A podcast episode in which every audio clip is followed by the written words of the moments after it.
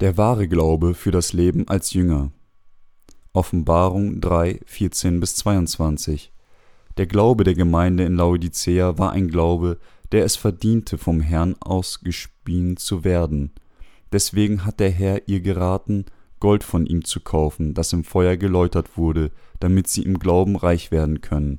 Dieser lauwarme Glaube kann auch bei den Gerechten dieses Zeitalters auftreten, weil sie ihren Glauben kostenlos erhalten haben, erkennen sie nicht, wie wertvoll ihr Glaube genau ist. Gott sprach also sein Wort der Zurechtweisung und des Rats an die Gerechten, um ihnen Glauben zu geben, der wie Gold ist, das im Feuer geläutert wurde.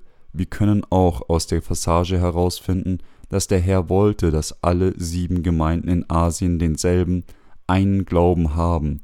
Der Herr gebot all denen, die Ohren haben, zu hören, was der Heilige Geist seinen Gemeinden sagt. Aus 3.17 können wir erkennen, dass die Gemeinde in Laodicea tief in ihrer eigenen Selbsttäuschung gefangen war und dachte, dass ihr materieller Überfluss das gleiche wie die geistlichen Segnungen Gottes wäre und dass das durch ihren Glauben kam. Gott wies diese verblendete Gemeinde scharf auf ihre geistige Armut und ihr Elend hin. Die Gemeinde in Laodicea mochte als reich im Glauben erschienen sein, aber tatsächlich war es eine glaubenslose, arme Gemeinde, Ihr Glaube war lauwarm, sie war erfüllt von geistiger Arroganz und sie liebte die Welt mehr als Jesus. Die Offenbarung 3, 14 bis 22 spricht von dem Leben eines Jüngers. Die wahren Jünger Jesus sind diejenigen, die dem Wort Christi gehorchen und folgen.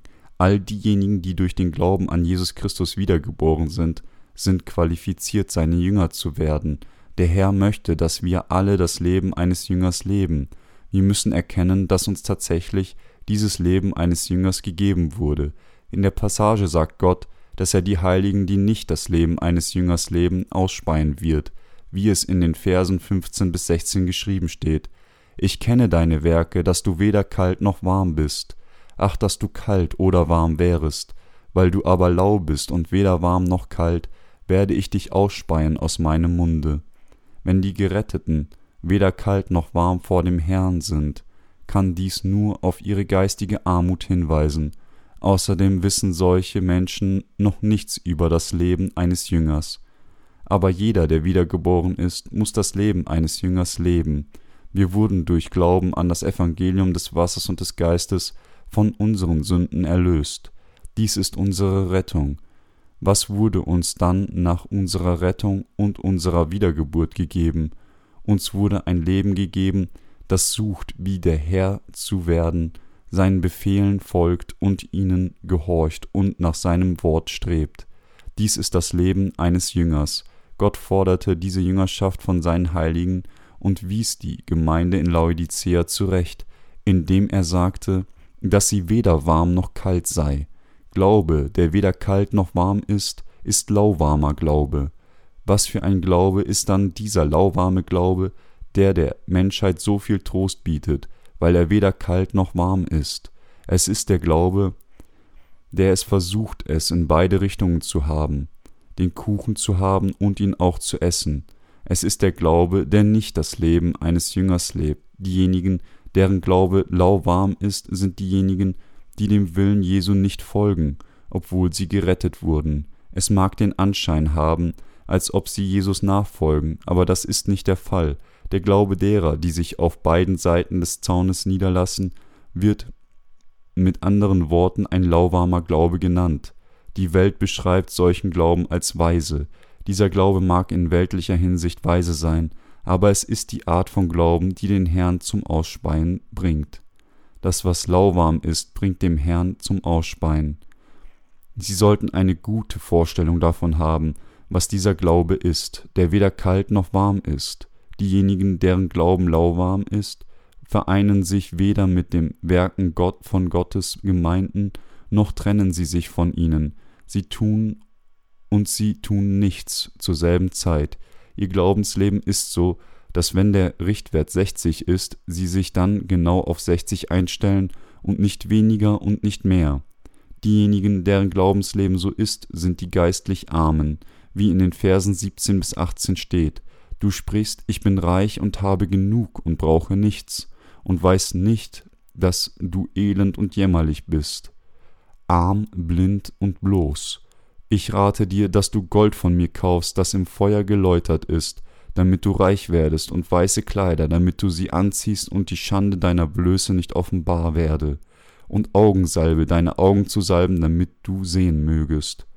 Diejenigen, deren Glauben lauwarm ist, nehmen ihren weltlichen Wohlstand als ihren geistlichen Reichtum, obwohl sie das Gefühl haben, dass sie eigentlich elend, müde und warm sind, erkennen sie es nicht vollkommen.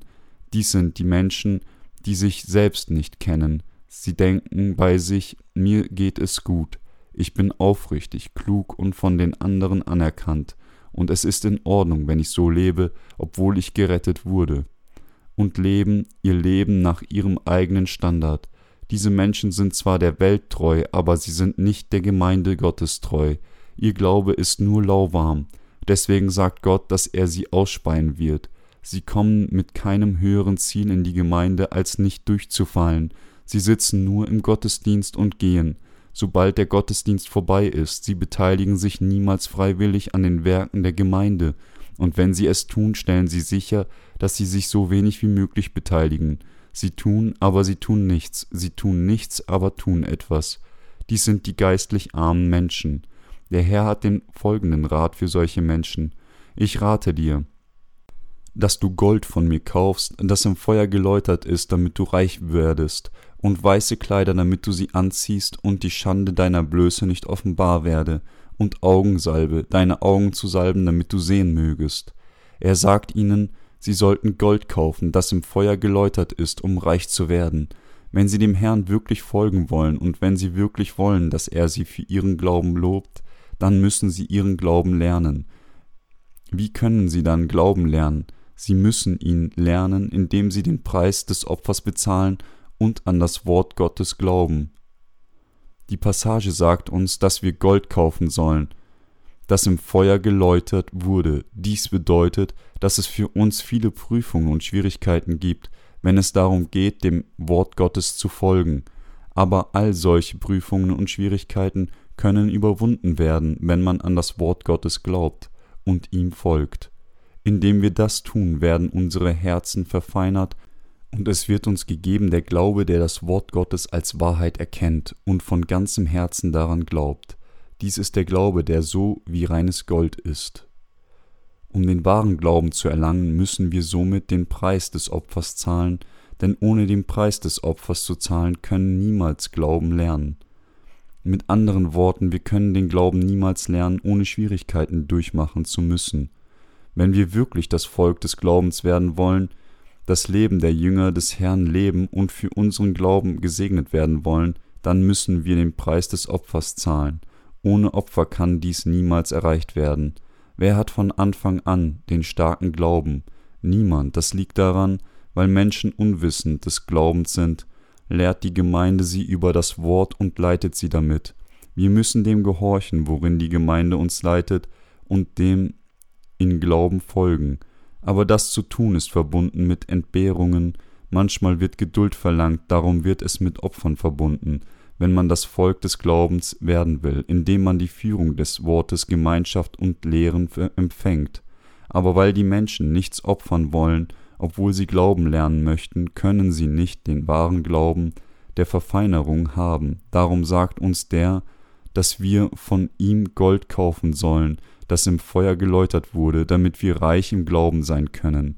Sie können nur verstehen, was dieses Wort bedeutet, wenn sie von dem Glauben der früheren Heiligen lernen und ihrem Leben folgen. Wenn sie das Wort nur in der Theorie hören und dem, was es ihnen befiehlt, nicht wirklich folgen, und wenn sie an Bezeugungen, Gebeten oder Versammlungen teilnehmen, diese aber nicht in die Praxis umzusetzen, können sie den Glauben nicht lernen. Weil sie wenig Glauben haben, schätzen sie ihren Glauben nach ihrem eigenen weltlichen nicht schlecht ein. Sie denken bei sich, ich wurde gerettet, ich habe Geld und es geht mir in weltlicher Hinsicht gut, also muss ich besser als alle anderen sein. Ja, ich bin mir sicher, dass ich besser bin als diese Leute. Wenn sie wirklich den wahren Glauben erlernen wollen, der wie Gold ist, müssen sie den Preis seines Opfers bezahlen. Kann man dem leicht gehorchen und folgen? Es braucht Opfer zu gehorchen. Ist es leicht zu opfern? Natürlich nicht. Aber wenn sie es vermeiden wollen, ausgespient zu werden, müssen sie gehorchen, indem sie opfern. Aber diejenigen, die geistig arm sind, weil sie den wahren Glauben nicht gelernt haben, wollen nie opfern, um zu gehorchen. Muss man zuerst seine eigenen Gedanken zerbrechen, wenn sie das nicht tun können, werden ihre Herzen weiterhin in ihrem geistlichen Elend sein, auch wenn Zeit vergeht, ohne ihren eigenen Mangel an Glauben zu erkennen, beschuldigen sie schließlich die Heiligen, die ihnen im Glauben vorangegangen sind, hinter ihrem Rücken. Sie müssen den wahren Glauben lernen, wenn sie in geistlichen Schlachten eintreten und auf Gottes Seite kämpfen, wird ihr Glaube verfeinert, weil sie geistliche Beute erlangen und erkennen, was es braucht. Um das Leben des geistlichen Sieges zu leben, sie können diesen Glauben nur dann kennen, wenn sie ihn wirklich erfahren. Gott wies den Diener der Gemeinde in Laodicea zurecht, indem er schrieb, Du kennst weder deine Blöße noch deine Armut, du wurdest gerettet, aber dein Glaube ist lauwarm, weder dies noch das, das Einzige, was du hast, ist deine Rettung, die du weggesteckt hast, sonst hast du nichts anderes. Wurden die Diener Gottes oder unsere geistlichen Vorläufer im Laufe der Zeit zu unseren Vorgängern des Glaubens, ohne das Leben der Jüngerschaft zu leben? Natürlich nicht. Sie haben alle Arten von Schwierigkeiten für den Herrn durchgemacht, sowohl in Freude als in Trauer. Gott führt sie, indem er diejenigen von vor ihnen auch alles durchmachen lässt, was auch sie früher oder später durchmachen müssen. Sie müssen deshalb an die Tatsache glauben, dass Gott sie durch diejenigen, die dem Weg des Glaubens vor ihnen gefolgt sind, lehrt und führt.